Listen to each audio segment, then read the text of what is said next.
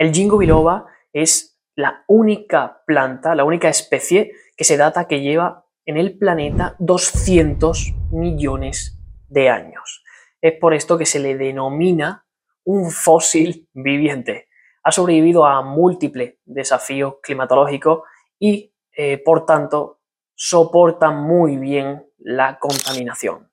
Pero realmente, ¿qué puede hacer esta planta por la salud humana? Todo eso vamos a analizarlo hoy, así que si te interesa esta temática, te recomiendo que te quedes conmigo un rato. Bienvenido a Hackeando la Salud, un lugar donde discutimos ciencia y herramientas basadas en ciencia para optimizar la salud y el rendimiento en el día a día. Empezando por lo más básico que es el ginkgo biloba, que es esta planta, que es este árbol.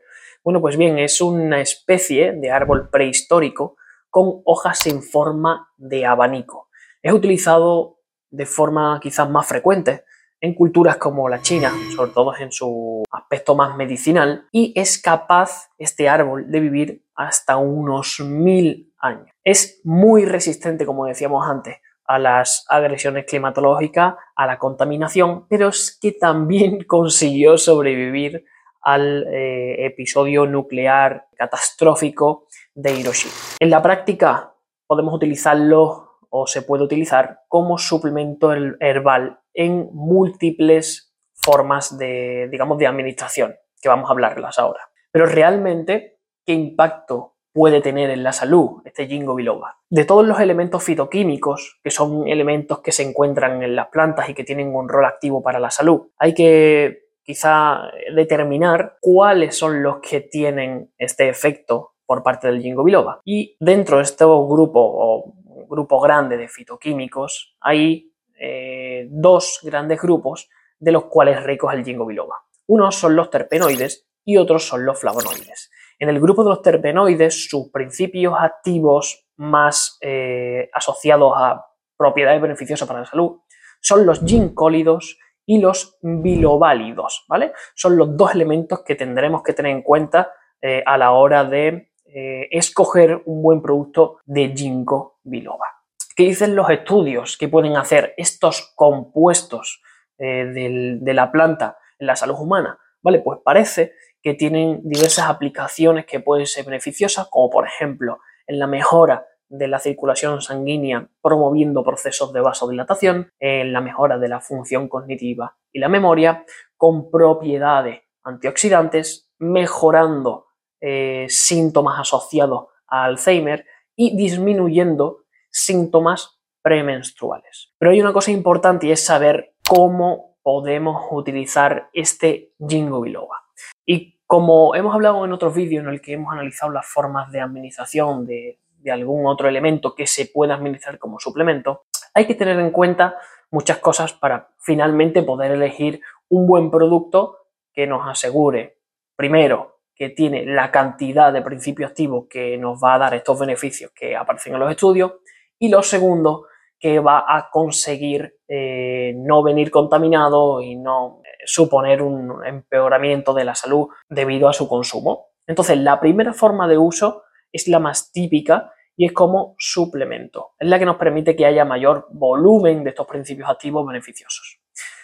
Hay que tener una cosa en cuenta muy importante es la estandarización del extracto, ¿vale? Esta estandarización en el caso del Jingo biloba es 24-6. ¿Qué significa esto de 24-6? 24% de flavonoides, ¿vale? Dentro de estos flavonoides habíamos dicho antes que hay dos grandes grupos, pues deberían estar eh, estandarizados mitad y mitad, 50%, 50%, y ese sería el 24%, y el 6% de terpenoides. Cuando nosotros busquemos un suplemento de Jingo biloba, debemos asegurarnos que tiene este 24, 24, 6, 24% de flavonoides, repito, y 6% de terpenoides. Aproximadamente debería de contener entre 120 y 240 miligramos de extracto, ¿vale? Y se debería de tomar en torno a 2-3 tomas, también dependiendo para qué se quiera utilizar. Hay que cerciorarse de que la marca que te venda este producto te,